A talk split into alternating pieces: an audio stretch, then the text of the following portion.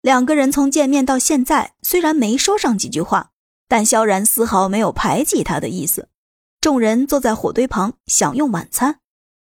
嗯嗯，这也太香了！我还是第一次吃到这么好吃的烤肉。嗯呀，嗯嗯嗯。四个兄弟一边吃一边疯狂点赞。嘿，来，萧然吃块肉。苏妍儿用木签子扎起了一块烤肉，递到了萧然的嘴边。萧然一下子还有点不适应，以前苏妍儿可从来没这么做过呀。其他女人则是饶有兴致地看着苏妍儿的操作。这要是换做之前，他们早就不乐意了。可是现在，他们心知肚明，就是要做给秦萧乐看的。整个晚餐过程，秦萧乐气得一口东西都没吃，但是心里已经计划好了，绝对不会轻饶这些女人。吃完饭，大家都回到了船舱里面准备休息，只剩下萧然和秦萧乐两个人。你好像没吃什么东西啊，给，这里还有很多。说着，萧然用刀子割下一块肉来。不用，我不饿。秦萧乐气呼呼的说道。萧然也无奈，只好让秦萧乐自己来，然后便出去巡视一下附近有没有危险。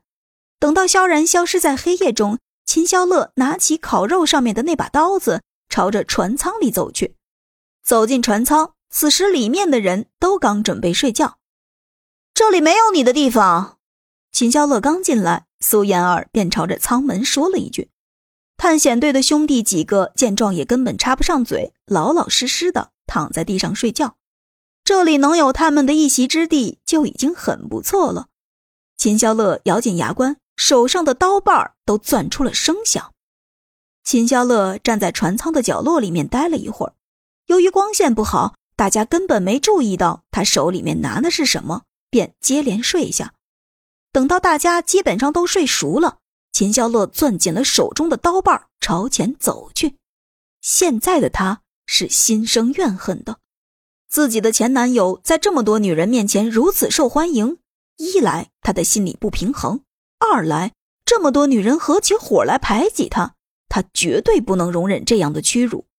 心里带着这股浓重的怨恨，秦萧乐首先就来到了苏妍儿的身前。因为苏妍儿是这些人当中嘴巴最毒的那个，也是秦萧乐怨恨最深的那个。